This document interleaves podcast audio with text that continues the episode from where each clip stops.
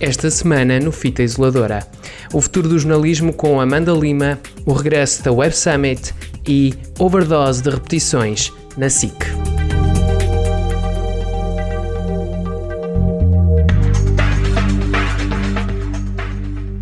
Bem-vindos ao Fita Isoladora, que desta vez tem o primeiro episódio em que nos rendemos ao centralismo.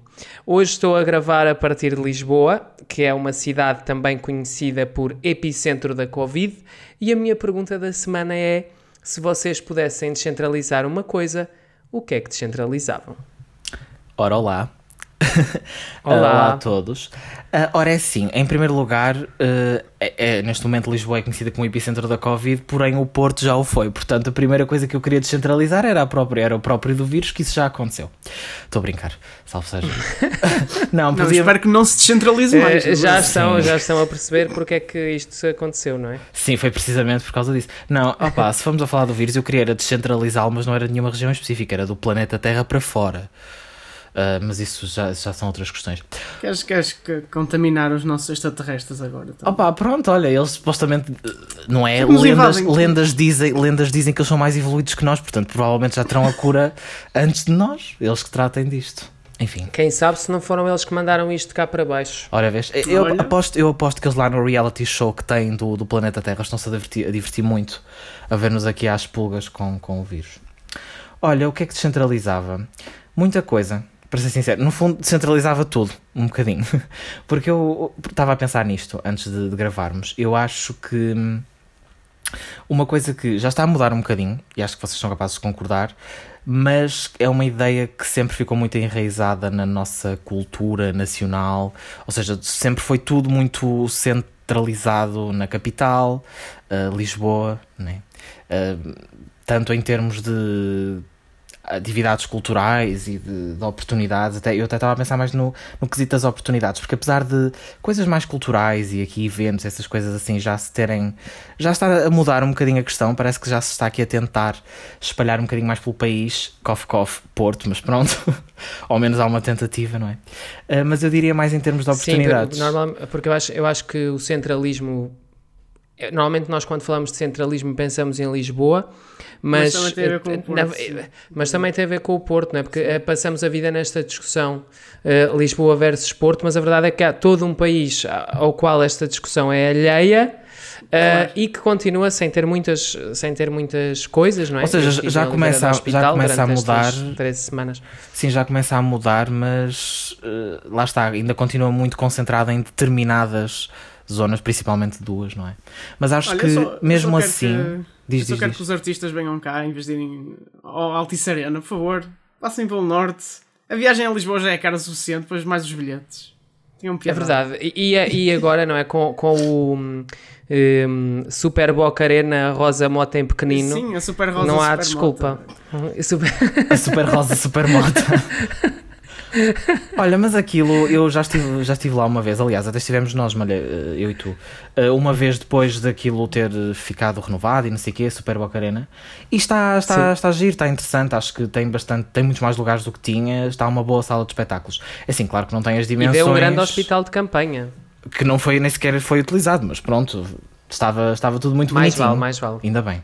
Uh, mas, mas é isso. Uh, acho que fa faz falta um Altice Arena aqui. Opa, ou então vamos simplesmente pegar no Altice Arena e trazê-lo para aqui.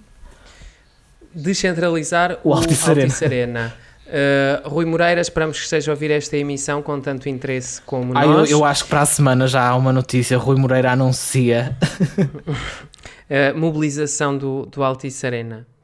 Uh, há bocadinho estávamos a falar do vírus e esta semana a dexametasona mostrou-se eficaz no tratamento aos doentes mais graves de Covid-19.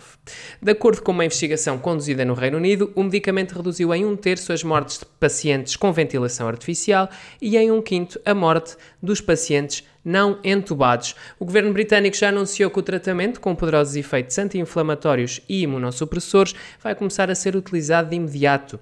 A licença de fabrico deste produto, que já está no mercado há mais de 60 anos, pertence a uma empresa sul-africana, a Aspen Pharmacare, que já anunciou estar disponível para acelerar a produção. Olha que curioso. O Infomed esclareceu que em Portugal, nas situações que considerem adequadas, os nossos profissionais de saúde poderão utilizar este medicamento. No entanto, os responsáveis pedem prudência e que se aguarde mais informação para conhecerem em detalhe as condições em que o medicamento pode ser utilizado. A primeira coisa que foi dita sobre este medicamento é que ele é um medicamento baratinho que já está há mais de 60 anos uh, no mercado e que a partir do custo de tratamento por paciente é de apenas 5,5€, que é menos do que uma diária uh, em qualquer restaurante. uh, Quem diria, portanto, é? o coronavírus anda realmente a brincar com isto tudo. Um, e vamos ver que, se calhar, aquelas pessoas que queriam curar o coronavírus com água a ferver e gotinhas de limão não estavam assim tão longe da verdade. É, e termas e não sei o quê. Opa, é assim, isto já é um primeiro passo para descentralizar o vírus daqui para fora. não, mas, mas é assim, é uma, uma novidade boa porque claramente que não resolve o problema, não é? Não vai ser a cura mágica para, para a doença, mas uma coisa que às vezes as pessoas esquecem, para além da vacina, é muito importante descobrir medicamentos que ajudem a amenizar os efeitos do vírus, até nas pessoas que têm situações mais complicadas, e é muito importante aparecer agora aqui uma substância que pelo menos consiga ajudar um bocadinho, não é? Numa coisa nova e tão, ainda tão desconhecida como é a Covid-19. Embora, embora aqui apenas nos, nos casos mais graves, não é? Para já, um, portanto, só, só em algumas situações é que, é que funciona. Um, mas, mas lá está, é até uma, por isso, é por isso mesmo, até porque esses casos mais específicos são aqueles que, que geram maior preocupação, porque claramente que é importante todos os casos, mas uma grande maioria, e felizmente das pessoas que ficam infectadas acabam por não ter não é, grandes, grandes complicações à parte da, da, da própria, do próprio contágio. Sim, eu acho que... que... seja, que seja de facto algo que se prove ser mesmo útil e que possa ser utilizado. Uma das várias coisas que têm sido utilizadas. Deixa de ser curioso que de tanta coisa que o Donald Trump sugeriu, nunca sugeriu isto. O homem atira mesmo ao lado. Coitado. Sim, porque, porque Donald Trump. tantas ideias e nunca acertou. É, realmente, porque será, não é? Uma pessoa que é tão apegada à ciência. Sim, uma pessoa tão factual e tão dada às notícias realmente verdadeiras, opá, não percebo. É preciso ter. Opa, olha, não entendo. Mas sabem, este medicamento pode ser entendido como um prémio para os profissionais de saúde. Sim, sim. Há, há, há, vários prémios hoje em dia a ser preparados para os profissionais de saúde, uh, inclusive prémios que têm a ver uh, especificamente com a centralização, neste caso, de prática desportiva. Estamos a falar da Liga dos Campeões, que vai ter agora os quartos de final, as meias finais e a final ou seja, a fase final da Liga dos Campeões vai ser toda realizada em Lisboa, entre os dias 20, 12 e 23 de agosto. Adorei essa voz do uh, anúncio. Em Lisboa! Em Lisboa! Era o cenário que já até porque não há Até porque não há, até também não há mais estádios em lado nenhum. Não, é pois, é só, só há um em Lisboa. Eu lembro-me de passar por ele. Coisa. É. Uh, no Euro 2004 jogou-se tudo em Lisboa também.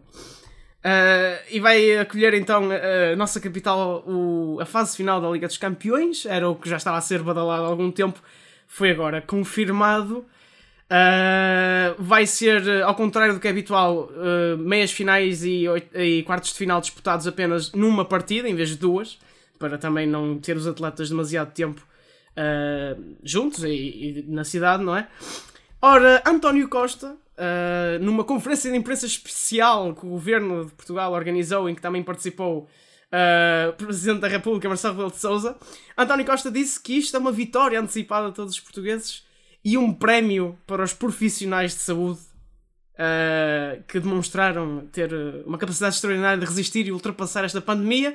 Ultrapassamos tanto a pandemia que já podemos receber a Liga dos Campeões e, quem sabe, porque ainda não é 100% certo, podemos também receber adeptos de outros países que vão poder ou não assistir aos jogos. Ora, isto não me parece assim lá muito boa ideia, mas também posso estar enganado. Eh, eu já Bom, na semana. Um, ehm, quando nós vemos ali aqueles cinco marmanjos reunidos uh, para uma conferência de imprensa um, e depois dizem que vão dar um prémio aos profissionais de saúde, e ainda estão ali os cinco reunidos, uma pessoa podia pensar: ah, vão dar 15 dias de férias pagas o ano que vem aos profissionais de saúde, Não. vão dar um aumento, vão dar mais condições nos hospitais portugueses. Não. Pimba, Liga dos Campeões, vão dar a fase final da Champions, que é tudo que um estudante de medicina mais quer Eu acho que isto é o auge do espírito Tuga, é uma coisa impressionante. Opa, é assim, eu não sou, eu não sou contra o facto de eles fazerem aqui, até porque, quer dizer, vamos lá ver, o facto de virem as equipas todas e não sei o quê, pronto, existem aqui complicações, uh, já não estou muito a ir por aí. O problema principal, ou aliás, dois problemas principais, o facto de estarem a ponderar abrir adeptos, e como nós falamos aqui uh, há dois episódios, não estou em erro, ou no episódio passado, Sim, Uh, sobre os adeptos de futebol. Um, epá, não é por nada, mas nós sabemos muito bem que uma grande maioria desse, dessa, dessa faixa da população não tende a ser muito atenta àquilo que se passa. Vimos, por exemplo, em Atenção, Itália. vamos receber hate das claques desportivas para o próximo episódio. Se, se calhar, olha, mas nós vimos agora, acho que foi ontem, ontem, ontem que se saiu a notícia. Estou um bocadinho perdido no tempo, estou aqui a tentar situar. Mas que em Itália, para celebrar a vitória da taça, milhares de centenas, pelo menos, de adeptos saíram à rua sem qualquer tipo de proteção, todos juntos, e é em Itália, não é? Uh, que não foi nem nada um dos países mais afetados pelo vírus, mas pronto. Uh, E- isso pode ser perigoso. agora, o Pedro está a dizer que vamos receber ódio das claques. Espero que não recebamos tanto ódio como um jogador do Rio Ave recebeu só por ter sido expulso e antes disso ter falado com o treinador da outra equipa, que é uma coisa. Eu, fora, fora das brincadeiras todas, eu, eu fico muito. Eu, eu sou fã de futebol, eu gosto muito de futebol, mas eu já sou contra a realização do resto do campeonato em Portugal. Quanto mais uma Liga dos Campeões ah, que ainda poderá receber adeptos numa altura muito incerta na cidade que neste momento está a lidar com o maior foco da pandemia. Sim. E, Eu quando, e quando acho- dizia que não era contra é a ideia em si de realizar a competição, mas era, fazia mais sentido se fosse uma coisa nacional, uma coisa reservada, Sim. fechada, não nestes. Não é? E, epá, e, e tudo o que se falou destes últimos meses de como o Serviço Nacional de Saúde ganha uma importância extraordinária e como os profissionais de saúde mereciam tudo e mais alguma coisa depois disto, eu acho que aquela frase do António Pois Costa era aí que eu ia chegar. é letal, é, é, é a pior frase que ele podia ter dito neste contexto, é uma coisa impressionante. Eu não sei se alguém escreveu aquela frase, se foi ele que no momento Opa, inventou aquela Se ele frase. ainda dissesse que era uma mas- recompensa para o país, não, deixa, Uma não, não passava a ser muito feliz, mas quer dizer, era um bocadinho menos grave. Pois, não é? Mas olhem, hum, Portugal está com, este, com esta questão da Covid e vários países estão, estão a barrar-nos a entrada. Hum, no entanto, já se percebeu que outros países estão a reduzir o número de testes e estão um bocadinho a mascarar os números hum, e que também isso demonstra o porquê de Portugal parecer estar num, num cenário negativo, sendo o caso mais flagrante disto Espanha.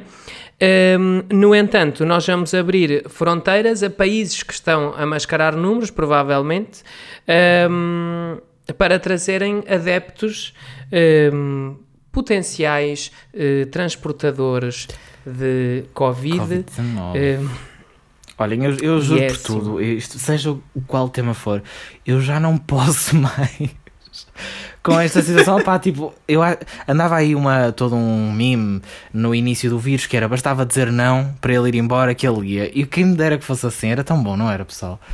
Sim. Pá, nós dizíamos, já chega, e ele ia embora. Fazia-nos Eu a e o. Tiago estamos a acabar o, o relatório do nosso estágio e eu reparei que no meu relatório todos os artigos que eu fiz no meu estágio eram de alguma forma ou outra relacionados com a Covid-19. Eu acho fascinante. Não foram é que- No meu caso não foram todos, mas foi uma, uma grande maioria, sim. Nossa Senhora. E até se É não, se não eram sobre a se não eram sobre o vírus ou infectados ou qualquer coisa assim, era sobre alguém que disse qualquer coisa que, que vai se relacionar ali numa linha qualquer. Enfim.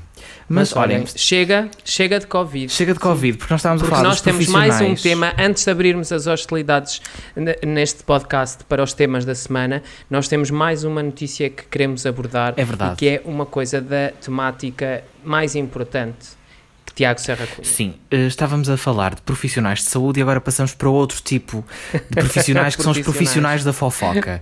Então, a nossa, a nossa querida apresentadora Cristina Ferreira decidiu colocar uma fotografia nas redes sociais. Beijinhos, Cristina. Beijinhos, Tininha. Uh, uma fotografia nas redes sociais onde aparece sem maquilhagem. Ora, ela durante muitos anos e acho que nunca durante a carreira dela uh, tinha aparecido assim. Uh, publicamente ou por iniciativa dela sem maquilhagem a 100%, tinha aparecido só nas revistas, isso já causava algum escândalo. Eu lembro-me perfeitamente de ouvir comentários de pessoas: ai, apareceu na revista não sei quê, a Cristina sem maquilhagem, não sei quê. E eu, pronto, está bem. Uh, mas neste caso ela decidiu colocar uh, uma fotografia e gerou toda uma polémica, uma onda de comentários sem fim de pessoas a criticar Cristina Ferreira por colocar uma fotografia sem maquilhagem, a dizer que não parece a mesma pessoa, a dizer que Cristina Ferreira sem maquilhagem é feia. Um, toda uma discussão importantíssima como nós podemos, como nós podemos observar. E eu queria saber a vossa opinião acerca desta, não da, da fotografia da Cristina Ferreira, porque, pronto, mas acerca da polémica que se gerou uh, depois da publicação da fotografia. Pedro. Queres começar? Pá, é assim, eu fico chocado uh, quando as pessoas dizem que a Cristina Ferreira sem maquilhagem é feia. Primeiro lugar. Uh, número um, número um, não sei qual é que é o critério de beleza delas, mas uh, aspiro a viver num mundo em que feia é a Cristina Ferreira sem maquilhagem. Quem me dera. Porque se aquilo, se aquilo é uma pessoa feia, então eu realmente ando a circular por, por círculos muito pouco apropriados. mas, uh, enfim, uh, eu eu com a sem maquilhagem não sou tão bonito como a Cristina Ferreira, uh, portanto ainda bem que os seguidores dela nas redes sociais nunca visitaram o meu Instagram. E ainda bem que ela tem seguidores tão, tão supportive, não é? É bom ver que os fãs dela sim. são realmente muito, apoiam muito. Havia um, havia um comentário de uma senhora uh, que dizia, você andou-nos a enganar. Epá, tenham calma. Pronto, e agora saindo desta, desta brincadeira, um, falando de coisa mais séria, eu acho, eu acho, eu acho muito, eu acho importante e acho mesmo muito importante que a Cristina Ferreira e que outras pessoas possam aparecer sem maquilhagem e possam aparecer eh, com vestidas como querem, como bem lhes apetece porque eu acho que quando nós começamos a, a, a, mostrar as pessoas sempre em grandes produções, etc., corremos o risco de estar a normalizar um critério de beleza que não é real. Aliás, os comentários que a Cristina Ferreira recebe são a prova disso. Parece que aquelas pessoas, na vida delas, nunca viram uma mulher despenteada e sem se maquilhar. E, e eu nem sei como é que é possível as pessoas fazerem este tipo de raciocínio. Isto é absurdo. Um, é, uma falta, é uma falta de noção. O Rodrigo Guedes de Carvalho, sempre presente nas nossas mentes, é uma falta de noção, quer dizer, de alguém que nunca levantou um, o rabinho da cama e foi à casa de banho uh, sem se pentear ou maquilhar. E ver só dizer, eu acho que Não, mas eu acho Exato. que isto, isto levanta dois, duas questões muito relevantes, que é, número um, a, a velha questão uh, infeliz de que uh, as mulheres eh, têm que estar apresentadas de uma determinada forma, caso contrário, já não tem valor e já não interessa, é, é prova disto. E número dois, este, este endeusamento das celebridades, não que a Cristina Ferreira tenha culpa disso, mas o facto das pessoas criarem uma imagem tão específica daquela pessoa que aquela pessoa só pode ser assim. A Cristina Ferreira acorda uh, com maquilhagem feita, uh, a Cristina Ferreira não faz mais nada da vida a não ser aquela Cristina Ferreira que está no ecrã das 10 à 1. Eu acho que as pessoas pura e simplesmente não tem noção de que é uma pessoa normal e pode estar como quiser e claramente não vai estar maquilhada o dia todo ou na produção que é correspondente àquilo que as pessoas querem ver. Eu acho que é dos piores lados das redes sociais, é, opa, porque basta circular um bocado, especialmente no Twitter, eh, acho que é o pior, é quando alguém mete uma fotografia e está sempre uma alma qualquer a comentar de forma negativa o aspecto da pessoa. Eu, nem, eu não compreendo, sinceramente. Não, não, não me cabe na cabeça. Por isso, a, a o facto de, de alguém, alguém de Exato. dizer de decidir eu vou ser incomodativo para esta pessoa. É que tu Não, mas nem é isso. É, é a pessoa achar que, não que é tem o direito. Mas não tens que ir dizer à cara de uma pessoa: Olha, tu és feia. Mas isso mas é que não interessa. É a pessoa achar que tem o direito de exatamente de chegar à beira de alguém, ou que seja nas redes sociais, ou que seja dizer assim: Eu acho esta pessoa é mesmo feia. Eu acho esta pessoa horrorosa. Opa! e então? Daquele, e o pior, e o pior, desculpem lá, desculpem lá, vamos encerrar este capítulo. Temos, temos que mas encerrar. algumas dessas pessoas, algumas dessas pessoas eu convido os meus companheiros aqui do Fita Isoladora a visitarem os perfis dessas pessoas. Pois, não é? Que é para fazerem a vossa avaliação de quais é que são os critérios de beleza que elas aplicam Opa. aos outros e que aplicam não, eu acho, a si eu próprias. Eu não vou estender, eu não vou estender neste comentário. Não, só para terminar isto, eu acho que é muito importante aquilo que estavas a dizer, Pedro. É muito importante pessoas conhecidas como a Cristina Ferreira fazerem isto precisamente para ou seja, em primeiro lugar, publicarem aquilo que quiserem bem lhes apetecer, da forma que se sentirem bem, e segundo lugar, para quebrar este esta ideia na cabeça das pessoas que as pessoas só existem naquele formato e que todas as coisas são como elas imaginam. Não, a Cristina Ferreira é uma pessoa normal e tem direito a estar maquilhada, a estar sem maquilhagem, a colocar fotografias, a fazer aquilo que quiser e ninguém tem nada a ver com isso. É a Cristina Ferreira a presa dela. E como estavas a dizer no início, se as pessoas acham que, que aquilo, eh, aquela fotografia é de uma pessoa feia, então, enfim, adiante. Antes de continuarmos, quero só também deixar aqui uma mensagem para as pessoas que produzem novelas em Portugal. Ninguém se levanta da cama com aquela Sim. beleza resplandecente na realidade. Eu não sei se as pessoas que produzem novelas sabem, mas eu dou essa informação. Uh, e outra coisa que também pode ser muito decepcionante quando chegamos à vida adulta é entendermos que, mesmo quando nós já estamos numa certa estabilidade não vamos ter um pequeno almoço que parece o buffet de um hotel. Sim, com, com frutinha e croissants.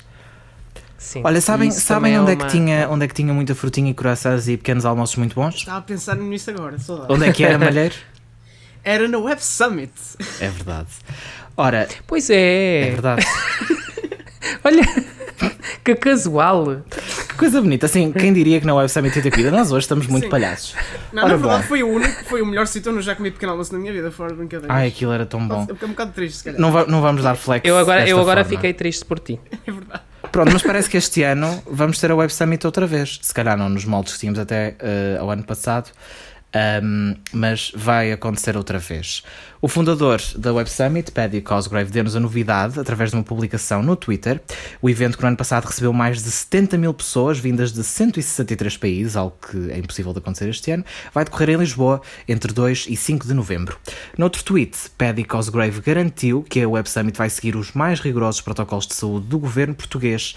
Em junho deste ano, o fundador da Web Summit já tinha garantido que seria o governo a decidir se o evento ia decorrer presencialmente. À data de gravação deste podcast, ainda não temos mais informações sobre estes moldes em que o Web Summit se vai realizar. Alguns estão a especular que pode seguir o mesmo caminho que o Collision, que é um evento irmão da Web Summit que se realiza no Canadá e que este ano vai ser feito totalmente online, através de videochamadas.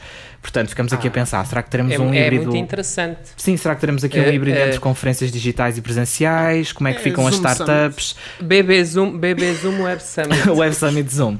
Ora, dois membros deste painel residente de fita isoladora, nomeadamente eu, Tiago Serra e o João Malheiro, nós realizamos a cobertura da Web Summit no ano passado para o Espalha Factos, estivemos lá em todos os dias.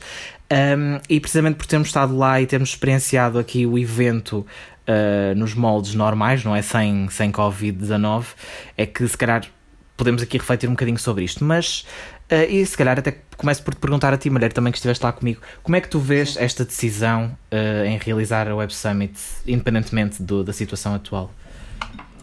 A minha, o meu critério, opa, aquilo vai ser em novembro, não é? Em novembro Sim. já é uma data que muita gente antecipa estar tudo melhor. Eu, por outro eu, lado, também, há, também há especulações de que às vezes pode não estar, por isso também não temos bem a certeza, não é? Pois, lá está. Eu, eu é assim, a, Web Summit é uma coisa estranha que nós estivemos lá e até já falámos disto várias vezes. A Web Summit parece que são dois mundos diferentes. É o mundo das conferências, é o mundo das startups. Eu acredito que é muito fácil fazer, como já se tem feito outros espetáculos, uh, espetáculos com lugares reservados, distância, e temos conferências que podem ser presenciais ou por videochamada. As startups em si é que não sei como é que vai funcionar porque na Web Summit as startups estão localizadas num espaço fechado, cheio de gente, com pouco espaço para andar. Sim, startups e todas as empresas que marcam presença, não é? No, no exato, pavilhão exato. de, de mostra. E, portanto, não sei se será muito confortável ou seguro fazer uh, esse tipo de exposição das startups e, das, e, do, e do resto das empresas nesses moldes, naquela altura. Uh, e portanto, eu acho que a nível de conferências a Web Summit vai decorrer de uma forma relativamente normal dentro do possível. Eu acho que as startups e muitas das pessoas que poderiam uh, ambicionar ter algum tipo de destaque uh, nessa experiência é que vão sofrer bastante, porque eu não acredito que as startups possam realizar dentro dos mesmos moldes e, e se calhar vão mesmo ter que recorrer ao que estão a fazer no Collision que é fazer startups por videochamada. O que eu acho que é muito estranho e retira muito do valor e do potencial. É assim, há uma, uh, há uma questão. Sim, há uma questão relativa às startups que às vezes nós não pensamos muito bem porque são, são um evento, digamos assim, que acontece um bocadinho antes das conferências principais, as pessoas tendem a ignorar, entre aspas, fora quem está muito voltado para isso, que é, as próprias das startups têm uma, uma espécie de uma apresentação, de uns pitches no palco principal, em palcos secundários, ou seja, para além delas estarem presentes no, nos pavilhões de mostra, não é? Poder falar, contactar com as pessoas e com os, as pessoas dos negócios, etc., e também quem visita, Uh, existe aqui toda uma, uma vertente do, de fazer os pitches e fazer uma espécie de uma, de uma talk uh, aqui em, em, horários diferentes das conferências normais. Ora, isso pode acontecer, lá está por videochamada. As startups uhum. podem concorrer em moldes diferentes, pronto, e vocês lá saberão como é, que, como é que poderão fazer. E depois pode haver essa estratégia dos pitches, etc. Pode, por exemplo, haver o site da Web Summit e terem vários tipos de. vários streams para os vários palcos, como existe nas conferências normais, mas agora disponibilizado para as pessoas, ou seja, toda aqui uma organização. Só que, como dizias, Maneiro. Um, é um evento que junta centenas, centenas, milhares de pessoas num só sítio pelos moldes em que se realiza. As conferências, eu acho que é muito fácil de colmatar isso. Pode, podem ter algumas pessoas na arena, muito poucas, e depois as conferências também serem transmitidas via online. Termos convidados via videochamada, que já vimos que é possível com toda a tecnologia que está associada ao evento. Por exemplo, tivemos alguns, algumas participações por videochamada mesmo em 2019, quando tudo estava normal. Uh, mesmo que tenham que se calhar que alterar, por exemplo, dar mais espaço entre as conferências para conseguirem realizar as chamadas, pronto, isso é fácil de colmatar. No entanto, o, a outra vertente da, da Web Summit, que é o facto das pessoas contactarem, uh, porque nós esquecemos um bocadinho que a Web Summit não é só as conferências e aquele espetáculo todo, tem aquele caráter é muito de comunicação são, digamos, o, o, ponto de venda da Web Summit. A Web Summit é Exato. é especial por causa das startups, mas depois a própria organização parece que valoriza mais as conferências. Sim, pronto, isso já são, isso já são outros 500, mas o, o, o, conceito em si, e por exemplo, olhando para, o, para o, a FIL, não é? Que onde uhum. em todos os pavilhões existem toda a amostra que estão lá empresas e startups e todos os outros palcos secundários da, da Web Summit são milhares de pessoas que estão no mesmo sítio a assistir a uma conferência aqui, a fazer aqui, e isso é parte da, da magia, da intenção da Web Summit para haver todo aqui este contacto integrado entre marcas mais conhecidas e, e projetos mais desconhecidos e todo, todo esse conceito. E é impossível, mesmo que a situação já esteja melhor, é impossível e impensável fazer tudo, mesmo que seja com máscaras e com limite de pessoas num sítio, é impossível fazer nos moldes que se fazia até agora. Por outro lado, eu também começo a pensar: a própria cidade está mais vazia, não vai ser permitido uh, fazer viagens em massa como as pessoas estavam a fazer para aqui. Ou seja, isto vai ser um equilíbrio entre a própria da organização tentar encontrar formas possíveis de fazer isto e depois as próprias restrições que já existem, não é? Uh, à deslocação das pessoas e todos esses critérios.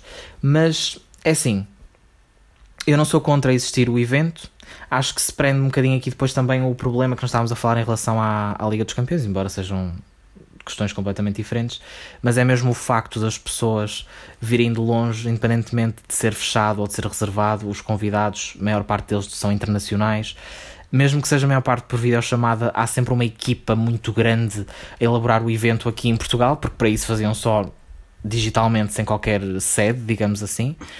Um, e de qualquer das formas, independentemente de se arranjarem formas para, para se conseguir colmatar todas essas falhas, torna-se difícil e muito traiçoeiro tendo em conta a situação, a situação em que estamos, não é? E, e outra coisa que estamos aqui a, a, falar da conferência em si, do evento em si, não é? Sim. Uh, e há outra componente, que é uma componente que nós também vimos a primeira mão, que são as, as Night Summits, que são uh, pequenas festas que se organizam em diferentes pontos da cidade, em Sim. cada noite, e nós à noite em Lisboa vimos a cidade completamente cheia, as ruas estavam recheadas de pessoas, nem se conseguia andar Sim, bem. Ou seja, é, fica óbvio. E isso não vai acontecer, claro, de certeza. Fica é? óbvio que esse tipo de coisas não vai acontecer. Não, são, não é o essencial da Web Summit, mas eu acho que a Web Summit, como conceito, Muitas pessoas criticam o Web Summit por questões mais políticas e económicas, mas já não estou a ir por aí. Estou a falar do evento propriamente dito, sem, sem qualquer tipo de consideração. Muita da magia, entre aspas, do, do evento ou daquilo que pretendem englobar na experiência total é para além das conferências, para além das startups e para além de tudo, o, o conjunto todo. Tudo aquilo faz uh, aquela troca de experiências, aquele, aquele networking que está muito ligado à, à Gens e à ideia da Web Summit. Portanto, eu acho que vai se tornar difícil Uh, mas, mas, é, mas, é, mas é também uma coisa que eu costumo dizer sempre. Acho que todos temos noção da situação em que estamos e das limitações que existem. nem todos. Uh, nem todos, mas todos de uma forma. Eu, claro que me refiro a pessoas, uh, pe seres pensantes, pessoas normais. Uh, têm noção disso, portanto, eu acho que também dá para perceber, não é que se não existir toda uma panóplia de coisas, tem que se focar só numa série de, de aspectos para depois, mais tarde, quando for possível, voltar a fazer uma edição normal.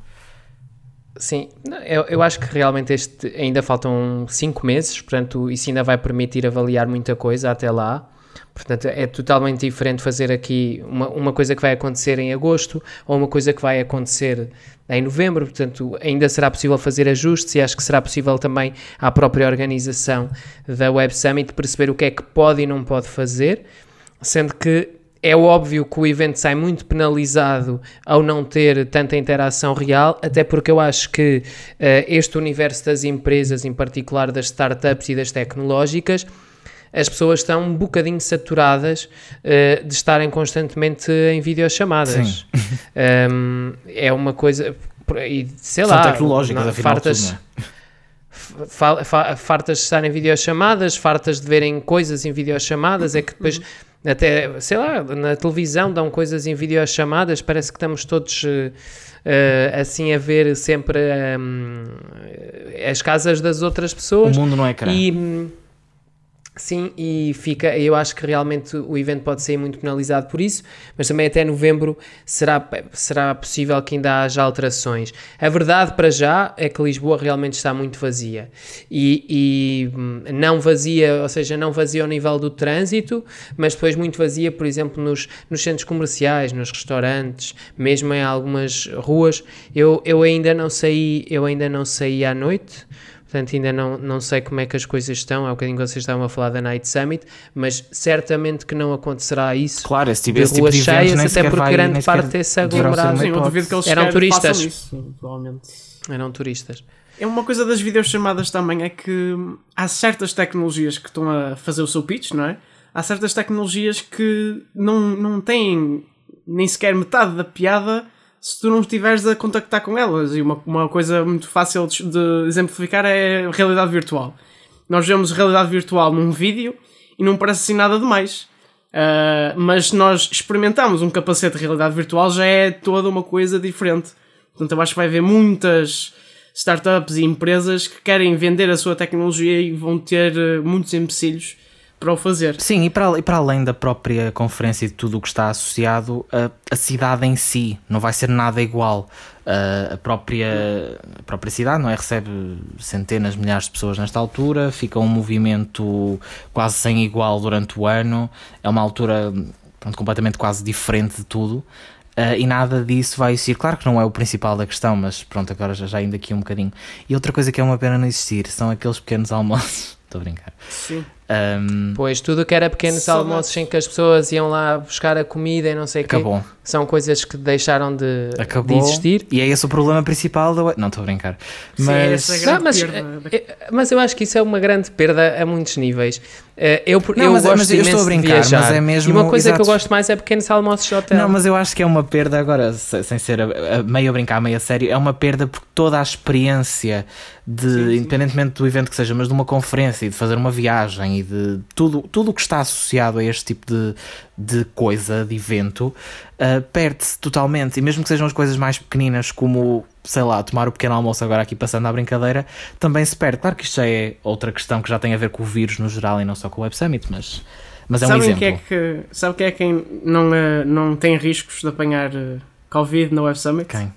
A Sofia da? Robot. Oh, que linda! Verdade, Ela não se tem verdade. preocupar. Olha, ela, ela, Olha- ela é que podia, podia, é, podia ser ela, aqui a apresentar as conferências, a fazer tudo, porque ela não passa Covid a ninguém. Acho eu. O Covid tem, o Covid tem, é, é- aliás, a Covid tem trazido muitos desafios para, para o jornalismo. Sim. Eh, e É sobre isso que nós vamos falar agora no próximo bloco, porque a Reuters divulgou os resultados anuais do Digital News Report. Portugal é o país do mundo onde as pessoas mais confiam nas notícias, mas por outro lado, é um dos países em que menos pessoas estão disponíveis para pagar por informação online, apenas 10%. Nas marcas mais credíveis de informação, a RTP voltou a vencer, mas encurtou a vantagem para a SIC. 80,4% dos inquiridos confiam na estação pública, contra 79,7% no canal da empresa. No campeonato televisivo, a TVI está muito atrás, com 11% dos inquiridos a admitir que não confia na informação do canal e apenas 72,1% a afirmarem que confiam.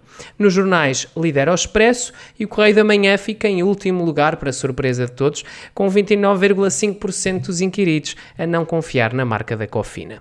Os jornais regionais têm uma porcentagem de confiança de 65%, à frente do Observador, do Notícias ao Minuto, do SAPO e do CM. Para analisar estes dados em detalhe, temos connosco a Amanda Lima, ela é autora convidada do Espalha Factos, tem licenciatura e mestrado na área da comunicação e jornalismo pela Universidade Federal do Pampa, no Brasil e junta-se então a nós para, para este episódio do, do Fita Isoladora. Bem-vinda, Amanda. Obrigado por, por estares connosco aqui no Fita Isoladora. Olá, eu que agradeço, é um prazer participar. Amanda, o que é que, o que, é que acha, em termos gerais, que estes números estabelecem sobre, sobre o estado da informação em Portugal? O que é que os dados lhe disseram, assim, em termos gerais? Bom, é um relatório muito relevante é, do ponto de vista jornalístico para saber o que pode acontecer no futuro e o que está acontecendo nesse momento. Então, é um relatório extenso que tem muitas coisas que nos chamam a atenção, né, principalmente em relação a em como tem agido a imprensa agora em tempos de pandemia, que é uma coisa totalmente sem precedentes.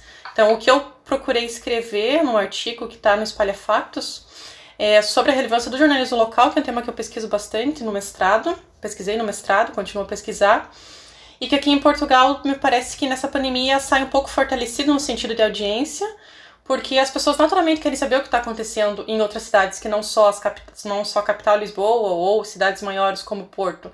E é uma questão até mesmo de familiaridade de amizade. Porque vejam, quem está aqui em Lisboa e tem parentes no norte, por exemplo, quer saber o que está acontecendo por lá. E a, a grande imprensa não consegue cobrir tudo com profundidade dos assuntos. E é nesse momento que eu acho que é muito importante a, a profundidade e a capacidade que o jornalismo local tem de de divulgar os fatos com maior clareza, com maior profundidade, para atender esse público que precisa das informações. Sim. Uh, Amanda, no caso do Brasil, a imprensa local e a imprensa regional têm um tamanho muito maior, uma dimensão muito maior, o que também facilita um pouco a sustentabilidade uh, do setor. No caso português é um pouco diferente, uma vez que cada, cada jornal local ou cada rádio local tem uma audiência bastante mais reduzida. Portanto, um dos problemas que, que, também acaba por se pôr é que esta, esta imprensa local e regional tem alguns problemas de independência financeira, nomeadamente em relação uh, ao poder local. Sim, na verdade, a situação, apesar do Brasil ser muito maior geograficamente, a situação é exatamente a mesma. No Brasil, os pequenos e os médios veículos, eles são dependentes exclusivamente de verbas públicas, que vêm de câmaras de vereadores e de prefeituras. Não é do poder público, basicamente. Então, principalmente as rádios, elas são totalmente dependentes dessas verbas e aí reside um grande perigo que é não ter uma independência editorial. Eu trabalhei muito tempo em rádio no interior do Brasil e muitas coisas não podiam ser divulgadas porque não agradava o partido é, da, da pessoa, da, da prefeitura ou da, da Câmara de Vereadores, aqui eu não lembro como é que chama. É da Câmara Aqui é a Câmara Municipal. É, a Câmara Municipal, que, que é o que dá o Sim. dinheiro. Então a linha editorial fica Sim. um pouco travada nesse sentido. Eu acho que uhum. nem aqui nem lá ainda se encontrou essa situação ideal para que possa se manter é, é, de forma sustentável esse jornalismo, ao mesmo tempo em que ele é extremamente relevante e necessário. Sim, ou seja, acaba por ser, por ser aqui uma, uma diferença muito grande, porque um tipo de jornalismo que, no fundo, acaba por ser essencial é ignorado não só pelos apoios financeiros, mas às vezes e um bocadinho contrariamente aquilo que diz, o, que diz o estudo, porque as pessoas dizem que é, que é um tipo de informação importante, mas de uma forma global não lhe dão assim tanta importância para que depois uh, sejam lidos o suficiente para que também consigam ter apoios e para que consigam funcionar de forma, de forma plena. Mas talvez isso seja um pouco cultural, porque as pessoas não, não divulgam que estão a consumir tanta informação. Porque eu acho que as pessoas sempre tão, consomem Sim. esse tipo de informação, mas não, ela não tem o mesmo. Socialmente, ela parece que não tem o mesmo valor entende? Uhum. De um jornal pequeno de um jornal Sim. da capital. Eu acho que isso é uma, uma questão cultural, infelizmente. Sim. Sim, há aqui um, uma coisa reputacional também para quem partilha conteúdo, que é quando se partilha um artigo de um cronista, por exemplo, do Expresso ou do Público, isso tem um valor um, até para os seguidores dessa pessoa nas redes sociais, tem um certo valor de cultura, enquanto que a imprensa local e regional continua a ser vista como um bocadinho o, o parente pobre. Uh, e isso é um, isso é um grande desafio, embora, embora os, os dados do, do relatório até acabem por demonstrar que as pessoas confiam mais na imprensa local do que confiam em alguns órgãos um, nacionais, nomeadamente, e aqui os dados uh, colocam a imprensa local à frente do Observador, do Notícias ao Minuto, e do, do SAP e do Correio da Manhã, é uma coisa, em, uma coisa curiosa sobre isto é que quer o Observador, quer o Notícias ao Minuto, quer o SAP são meios digitais. Portanto, pode haver, eh, pode haver aqui ainda alguma resistência aos meios que são 100% digitais e as pessoas estarem mais ligadas aos mídias tradicionais. É uma hipótese. É, a própria inclusão mais aprofundada desses dados de jornalismo de proximidade no relatório também tem a dizer que na própria academia né, no próprio meio de pesquisa e investigação, esse tema está a ser mais explorado. E no Brasil acontece da mesma maneira. Como eu disse, é um tema que eu pesquiso e ele também é visto como um primo pobre, profissionalmente e academicamente. Por quê? É, tem-se a, a, ilusão de que trabalhar num veículo pequeno você faz menos jornalista do que trabalhar num veículo de grande alcance. O que, na verdade, eu, eu acredito que é uma grande bobagem, porque o que faz realmente a diferença é o trabalho que você faz, naquilo que você apresenta para o público e fazer um jornalismo de qualidade. É claro que os grandes veículos têm um alcance muito maior, muito mais pessoas vão ver, vão te ver, vão te ouvir, vão te ler. Mas o valor do jornalismo, ao meu ver, é o mesmo. Na, na tua peça, Amanda, do, do Espalha Factos, também falaste da desinformação, do combate do jornalismo à desinformação. Como é que tu vês atualmente o combate do jornalismo português às fake news e à desinformação e também como é que relacionas com o caso do Brasil? Penso que Portugal, em relação ao fact-checking, está um pouco, não digo atrasado, mas acho que são poucas as iniciativas que são totalmente voltadas a isso. O que eu acompanho aqui em Portugal é o programa Polígrafo, é da SIC, não é? Uhum. Na televisão. E no Brasil tem muitos sites que já começaram há vários anos, que são sites especializados nessa checagem dos fatos e que têm feito um trabalho bem relevante. Mas, e por mais que seja relevante, eu sempre sou um pouco. não tenho muita esperança, porque o alcance da checagem ele nunca é maior ou não é nem parecido com o da mentira. Então parece que é uma batalha que ninguém ainda descobriu como é que faz para que a, a verdade ali checada de que não é aquilo que, que foi divulgado antes, ela não chega com a mesma intensidade ao público. Eu acho que esse é um desafio grande que acho que ainda não, não foi descoberto como, como driblar esse problema. Mas é curioso porque depois, quando nós olhamos para os dados, o Brasil é o país do mundo onde há maior preocupação com, com, a, com a veracidade da informação, eh, sendo que depois, ao mesmo tempo que isto acontece, também é um dos países do mundo onde mais circulam informações falsas, por exemplo, através do, do WhatsApp. Uh, e aqui, é, isso até é uma questão que está na justiça neste momento, uh, relativamente à, à, campanha de, de Jair Bolsonaro. Um, é, é, muito curioso que existam estas duas realidades, portanto, a proliferação maciça de fake news e, por outro lado, uma população que afirma ter muita preocupação com a veracidade informativa. Eu juro que eu não percebo esse dado. Eu, eu li, reli, até conversei com o que fez o relatório, troquei mais ideias com ele. Ele me explicou que as perguntas, as pessoas entrevistadas foram de cidades grandes, numa área totalmente urbana. Mas mesmo assim, porque a desinformação no Brasil é generalizada principalmente pelos aplicativos e mensagens, e não é uma coisa nova. A diferença é que antes, digamos que as mentiras eram um pouco mais inocentes, entre aspas, e mais recentemente não. Tanto que a própria eleição do, do, do Bolsonaro, ela foi feita muito em cima de mentiras. Aquela história totalmente mentirosa de kit gay nas escolas, essas coisas, as pessoas realmente acreditavam e ainda acreditam. Então esse dado que os brasileiros eles estão mais conscientes, simplesmente eu, eu não entendo, porque não é o que eu vejo por mais que a situação no Brasil, digamos, nos últimos dias as pessoas têm, têm estado mais conscientes em relação à política brasileira, porque não tem como falar de desinformação no Brasil sem falar do contexto político. Não tem como falar de desinformação sem falar do governo Bolsonaro. Porque os próprios apoiadores deles é que tem uma enorme rede de fake news que é muito bem estruturada, é uma rede profissional. E, e que atinge muitas pessoas. Eles têm um, uma profundidade muito grande de alcance no Brasil. Então, esse dado, para mim, eu, eu, ainda não consigo compreendê-lo, que os brasileiros são os que mais se preocupam, mas ao mesmo tempo é um país onde mais, mais tem essa organização profissional de máquinas e fake news. Mas eu acho, que, eu acho que podemos estar aqui também perante uma questão que nos Estados Unidos surge, que é as pessoas que partilham fake news a certa altura começam a acreditar que as fake news são verdadeiras e que um, a imprensa séria é que é falsa. E, portanto, as pessoas estão aqui a admitir a preocupação com a veracidade da informação, sendo que, na verdade, elas já estão é com, com, uma, visão, com uma visão deturpada daquilo que é a realidade. Sim, são dois movimentos que eu vejo, e um deles é tão perigoso quanto o outro. O primeiro é esse que você diz, Pedro, de que as pessoas passam a acreditar naquilo e desacreditam na imprensa, e outro movimento que eu acho mais perigoso e desonesto, que é saber que aquilo é mentira, e mesmo assim compartilhar em todas as redes possíveis, mandar no grupo da família, mandar para todo mundo, mesmo sabendo que não é verdade, porque sabe que aquilo vai ter um ganho político, aquilo vai beneficiar o candidato que gosta ou o presidente, enfim. Então, é, envolve muito essa, essa questão da polarização no Brasil, que é uma coisa muito intensa. E que eu tenho um pouco de medo e um pouco de receio que isso possa acontecer aqui em Portugal. Não em termos de polarização, é, como no Brasil, mas de que também vejo circular algumas informações que claramente são falsas, né? Ou são maquiadas como verdadeiras, são falsas, e as pessoas compartilham e comentam só porque agrada a ideia de determinados políticos. Uma, é das, uma das plataformas onde se mais propaga, aliás, eh, as pessoas associam a propagação das fake news à ascensão também da, das redes sociais, que não há muito contraditório, não é? Já falámos aqui do caso do WhatsApp.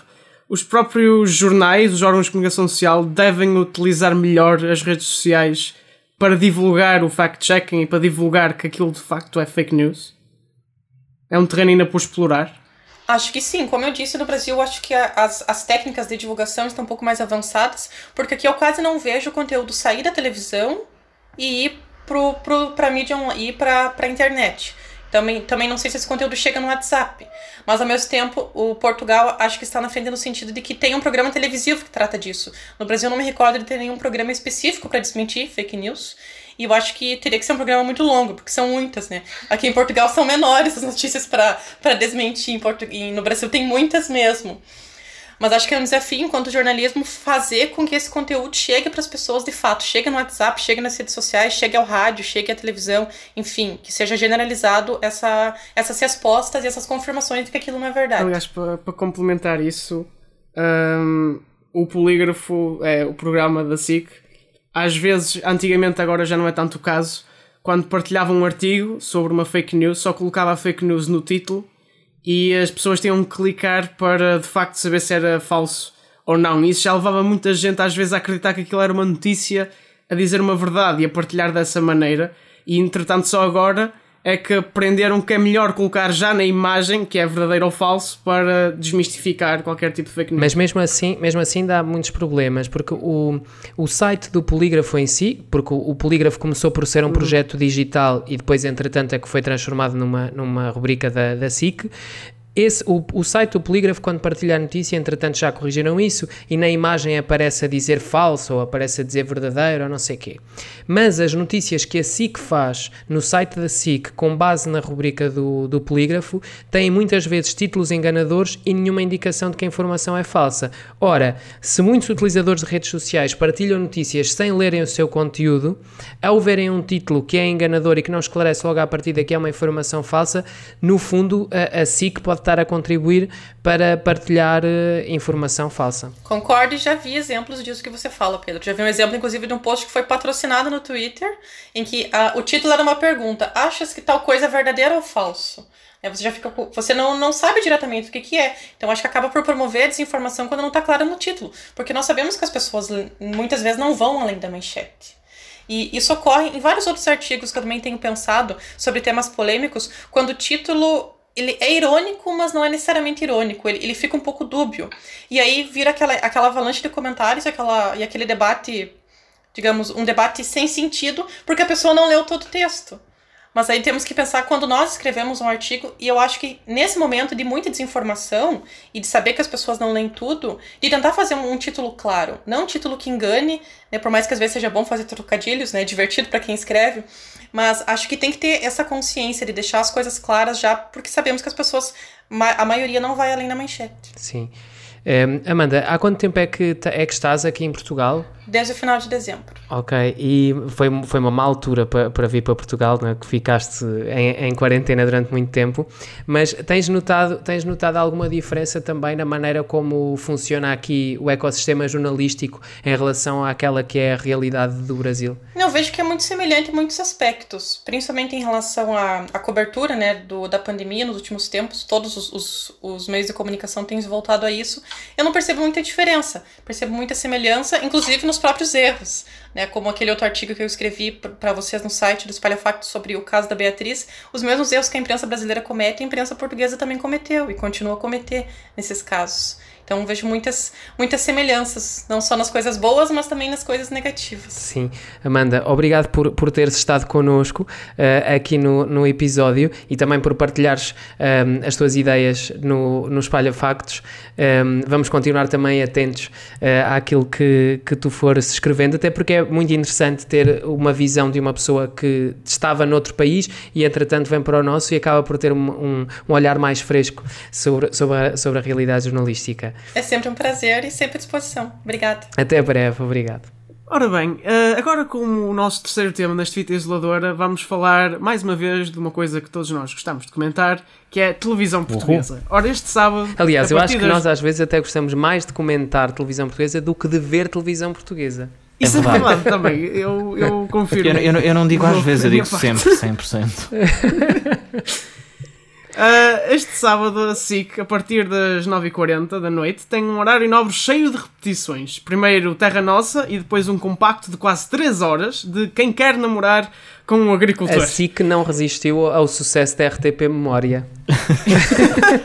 Ou da TVI, isso Bom, durante a semana. Durante a semana, em horários menos importantes, as repetições também têm sido muito usadas pelo canal de passos de, do, de Passo de Arcos uh, o tal uh, estilo RTP Memória que o Pedro está a falar. Será que a Six está a encostar à sombra da bananeira, um ano e meio depois de conquistar a liderança, ou a crise da Covid está a obrigar a apertar os cordões à bolsa? O que é que vocês acham, Tiago? Olha, não sei. Para ser muito sincero, hum, não estava muito à espera, até porque eu ultimamente, por várias questões, não tenho acompanhado assim aqui a 100% aqui este, este ecossistema hum, da programação dos canais portugueses. No entanto, a SIC não tinha propriamente este problema, não é? Que nós associamos muito à TVI, até discutimos aqui alguns episódios, de constantemente repetir eh, programas e novelas e morangos com açúcar e depois muda de horário e depois não sei o quê, etc. Uh, assim que normalmente nós não associávamos muito a isto e tem conseguido manter aqui uma programação mais consistente uh, e nova que as pessoas têm gostado de ver. No entanto, ficam algumas dúvidas em relação ao porquê desta, desta escolha de programação para, para o sábado. Agora é verdade que a SIC já não tem o Quem Quer Namorar com o Agricultor de forma, de forma permanente. Vão ter agora aqui este compacto de 4 3 horas. Eu fico a pensar, será uma tentativa de voltar a tentar chamar os, os espectadores que viam este programa de forma regular agora para voltar a ver uh, este compacto? O Terra Nossa também foi um programa que teve algum sucesso uh, e estão agora a aproveitar aqui para dar no sábado. Fico com algumas dúvidas, lá está, porque não sei propriamente qual será, qual será uh, o motivo desta seleção. Calculo que terão, que terão ficado sem programa e foi uma estratégia, se calhar, de última hora para conseguir preencher a grelha com alguma coisa que vá ser do agrado das pessoas ou programas que já sabem que as pessoas gostaram de ver e podem gostar de ver outra no vez. Caso, no caso do Terra Nossa, que eles vão programar então no sábado a seguir ao, ao Jornal da Noite, um, ehm, eles já têm repetido o Terra Nossa em não sei quantos horários. Eles andavam a repetir o Terra Nossa ao domingo à noite a seguir à, à gala, que não é uma gala, é uma, uma cena, uh, do Quem Quer Namorar com o Agricultor. Eles já repetiam aí um, ehm, o Terra Nossa e andaram a repetir durante semanas. No domingo passado passaram um compacto do Terra Nossa, um tipo uma, uma ligação de vários episódios do Terra Nossa, passaram no domingo à tarde, chamado Terra Nossa Portugal Popular, uh, que concorreu com o, com o Somos Portugal e ganhou, apesar de ser, apesar de ser uma repetição. E entretanto, acabou o programa que eles tinham ao sábado, que era o Olha por Mim, que era aquele programa em que estão duas pessoas, uma a olhar para a outra em silêncio durante não sei quantos minutos para resolver dramas da vida delas. Um, e esse programa acabou. Eh, chegou a haver uma notícia, nós próprios publicámos essa notícia, retirámos-la minutos depois, de que seria o, a árvore dos desejos que vinha substituir. Essa informação não estava correta.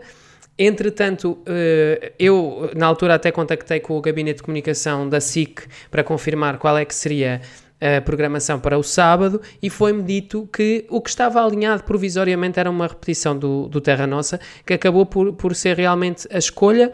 O compacto do Quem Quer Namorar com o Agricultor já tem estado a ocupar este horário nas últimas semanas, umas vezes com melhores resultados, outras vezes com piores resultados.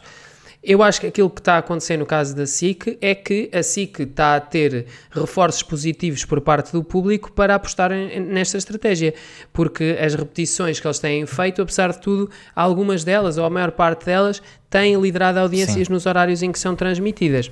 Ou seja, são, Agora, são repetições que são minimamente pensadas para aquilo que, pronto, para cobrir alguns, alguns espaços onde Sim. não terão programas, mas de acordo com aquilo que, que pode resultarem, não é? Não é só escolhido e atirado um programa qualquer eu para acho repetir. Que elas, eu acho que elas são pensadas, mas, mas acho que isto pode ter efeitos muito, muito perniciosos eh, para, para os próprios formatos, porque o Terra Nossa está agora a gravar uma nova temporada e quando chegar a nova temporada o formato vai estar com um desgaste muito superior do que se tivesse estado um, em pausa.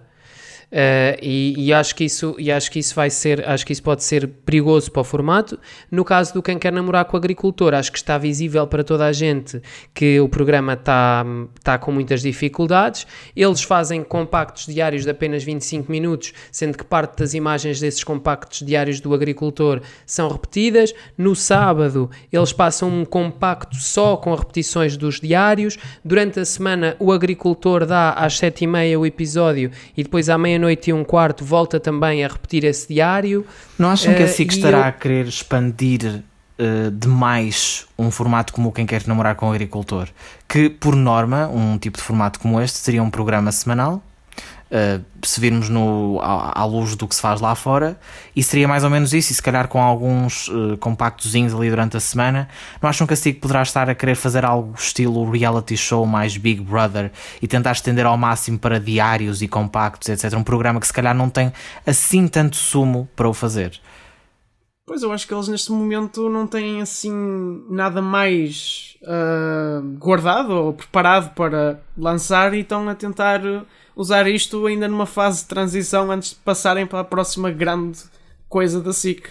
E neste momento é o programa que eles têm para combater o Big Brother e para tentar fazer a guerra das audiências.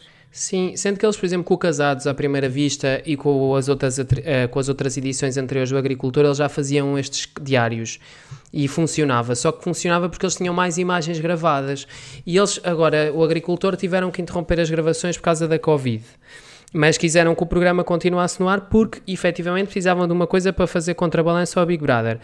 O Big Brother, ao domingo, é líder já, eh, já liderou várias vezes. Esta última semana julgo que foi, não julgo, sei que foi, foi mais renhido. Um, e eles estão aqui a tentar fazer uma estratégia de hum, marcação cerrada ao Big Brother, só que o Big Brother é um formato que tem uma capacidade inesgotável. Exato, de gerar está a acontecer em direto. Estão a ser é? filmados eles vão ser filmados 24 sobre 24 horas. No, no, numa última análise, se a TVI quiser pôr o programa no ar em direto no canal principal durante não sei quantas horas, consegue fazê-lo e sempre com conteúdos novos. Tanto que eles aumentaram a faixa de Big Brother ao final da tarde para duas horas e o, o extra a partir da meia-noite também tem praticamente duas horas de duração, ou, ou, aliás tem mesmo duas horas. E agora também já fizeram uns programas especiais durante a tarde de sábado, etc. Aqui para porque têm de facto conteúdo para discutir, quanto mais não seja com ex com ex-concorrentes ou com convidados especiais que vão comentar a própria, a própria, a própria casa, porque lá está, como disse, estão sempre a acontecer coisas. O programa está em direto e não para, não para de ter conteúdo, enquanto que o Quem Quer Namorar com o Agricultor, por isso é que eu estava a querer dizer, é um formato que já está gravado, tem as limitações que tem, precisamente por já não estar a acontecer neste momento, e precisamente por esta edição ainda por cima ter sido mais rematada, digamos assim, por causa das complicações com a Covid-19, estão a estender ao máximo possível, a espremer a última gotinha e se calhar as pessoas já não estão a achar, não é que tenham deixado de ver, como é óbvio, mas se calhar já não estão a achar tanta piada como achavam antes. Sim, o programa ainda lidera ao final da tarde, mas ainda esta semana houve um dia em que a SIC programou a novela brasileira, que é repetida, uh, até às 8 da noite. Sim. Uh, e a novela teve melhores resultados Aliás, essa novela está... o agricultor uh, tinha tido na semana anterior, portanto, nos últimos, nas emissões das últimas duas semanas. Um, É, é uma situação complicada, mas eu acho que a SIC está tá a dormir à sombra da bananeira. Sim, voltando- acham, voltando acham que isto Malheiro. em contraste com o que nós tínhamos falado alguns episódios atrás, até com, com o Gonçalo, que foi nosso convidado na altura. No início, quando estreou o Big Brother, nós estávamos aqui a dar uma perspectiva, não diria totalmente contrária, mas um bocadinho oposta de que a TVI estava a fazer uma aposta que se calhar não ia resultar em nada e assim que ia continuar aqui em força. No entanto, já vimos aqui que o Big Brother conseguiu dar a volta por cima embora não esteja a liderar de forma isolada todos os dias nem nada que se pareça, mas está a conseguir marcar aqui algum terreno e a liderar em vários dias. Acham que realmente agora vendo passado umas semanas a aposta no Big Brother foi certeira e a TVI, apesar de tudo, está e de todas as polémicas que têm existido, está a conseguir ah, marcar-se aqui um bocadinho neste aspecto? Ou seja, é assim, a, ideia do BB Zoom eu acho que foi eh, um desastre de qualquer das maneiras. Eu acho que se calhar o programa até tinha ganho mais se começasse logo eh, da forma como começou Aliás, depois, foi até o que nós refletimos na altura, não é? E acho que se mantém um bocadinho a ideia. Pois. Ah, agora, na verdade é que na guerra a longo prazo, a, a TVI, pelo que o Pedro já tinha dito, a TVI tem ah, sempre no- novos conteúdos, porque aquilo está a acontecer em direto. E a SIC acabou por perder a longo prazo porque não conseguiu gravar o resto do programa, porque está agora numa altura muito ah, de grande dúvida sobre ah, produções de, de- de grandes programas. Sim, eu Portanto, acho... obviamente que a TVI teve essa vantagem do longo Sim. prazo e eu acho que o, o Big Brother acabou por ganhar e, e ultrapassar o mau começo precisamente também por causa disso. E, e se calhar num contexto normal não sei se seria assim, mas neste contexto o Big Brother acabou acho que a. TVI O agricultor avançar- agora está a gravar. Diz, diz. Desculpa, tá- ia dizer, o, o agricultor agora está a gravar mais eh, episódios para fazer uma conclusão diferente daquela que estava programada Sim. co- na fase pré-Covid. Sim, faz algum Eh, sentido. agora visto não já- sei, já não sei quando é fazer. que isso não sei quando é que isso vai começar a ir para o ar, mas para já parece-me que está a haver aqui um desgaste. Pois eu acho que eles estão a tentar arrastar o máximo possível até conseguirem engatar, digamos assim, na nova parte do, do programa, não é? Eu acho que a aposta da TVI, independentemente aqui de, de se gostar ou não, eu acho que a aposta da TVI no Big Brother, mesmo durante este período, foi acertada, porque ao fim e ao cabo, eles acabaram, não sei se pensaram ou não, mas não é? Acabou por prever um bocadinho esta situação. Ou seja, eles ao ter um programa que está a acontecer em tempo real, quer queiram, quer não, opá, para o bem e para o mal, eles vão ter coisas a acontecer e vão ter sempre conteúdo para puxar e para fazer e não sei o quê, e desafios e blá blá blá blá blá, essas coisas do costume. Enquanto que a SIC, ou o concorrente principal, seria um programa gravado, não é? E que já não teria tanta hipótese de fazer isso. Agora vai ter hipótese, lá está, de retomar aqui um bocadinho as gravações, mas até há pouco tempo não havia essa perspectiva, não é? A própria SIC não fazia a mínima ideia se ia sequer poder fazer essa, essa retoma nas gravações. Até eu acho que, independentemente de tudo, eh, acabou por ser uma aposta válida e certeira nesse, nesse sentido, não é? De conseguir se manter em É mais cima. rentabilizável, é sempre um formato mais rentabilizável, Sim. ainda por cima porque dá para duplicar para a emissão do, do, TV, do TV Reality, que tem sido um canal que está constantemente ali nos primeiros 7, 8 canais mais vistos em Portugal. Um, puxa as pessoas a que é um querer canal ver. que transmite ali o Big Brother 24 horas, portanto é um conteúdo muito rentabilizável, que tem, é caro, é um conteúdo mais caro, um, provavelmente ao nível da- de, produção tem uma exigência constante que é, que é diferente, mas também é muito mais rentabilizável. Ele ainda não é, ele ainda não está totalmente concretizado em termos de resultados. Portanto, ele, por exemplo, ao, ao final da tarde, eh, o Big Brother continua a ser eh, relativamente residual em comparação, por exemplo, com o Agricultor ou com o Preço Certo, que é um programa que está em repetições há três meses. Mas que mesmo estando em repetições há três meses, mantém-se ali no segundo lugar, muitas vezes muito perto do primeiro, eh, com estes programas repetidos. O Big Brother, portanto, ali ao final da tarde não faz ainda resultados espetaculares, mas ao final da noite, por exemplo, criou-se ali um problema à SIC que tinha ali programado aquele passadeira vermelha e, o, e foi obrigado a pôr lá mais uma repetição do agricultor, que inicialmente até conseguiu ali segurar um bocadinho, mas que agora também já tem perdido para, para o Big Brother, que no entanto depois aos domingos acaba por fazer um bom resultado. O que demonstra que se calhar o público que está a ver o Big Brother vai acompanhando alguma coisa durante a semana através da internet, através do TV Reality e não está tão atento às emissões diárias, mas depois ao domingo acaba por funcionar bem Porque tem aquele programa mais aquela, aquela questão da gala, não é? Que, que é sempre um bocado diferente e que atrai mais as pessoas.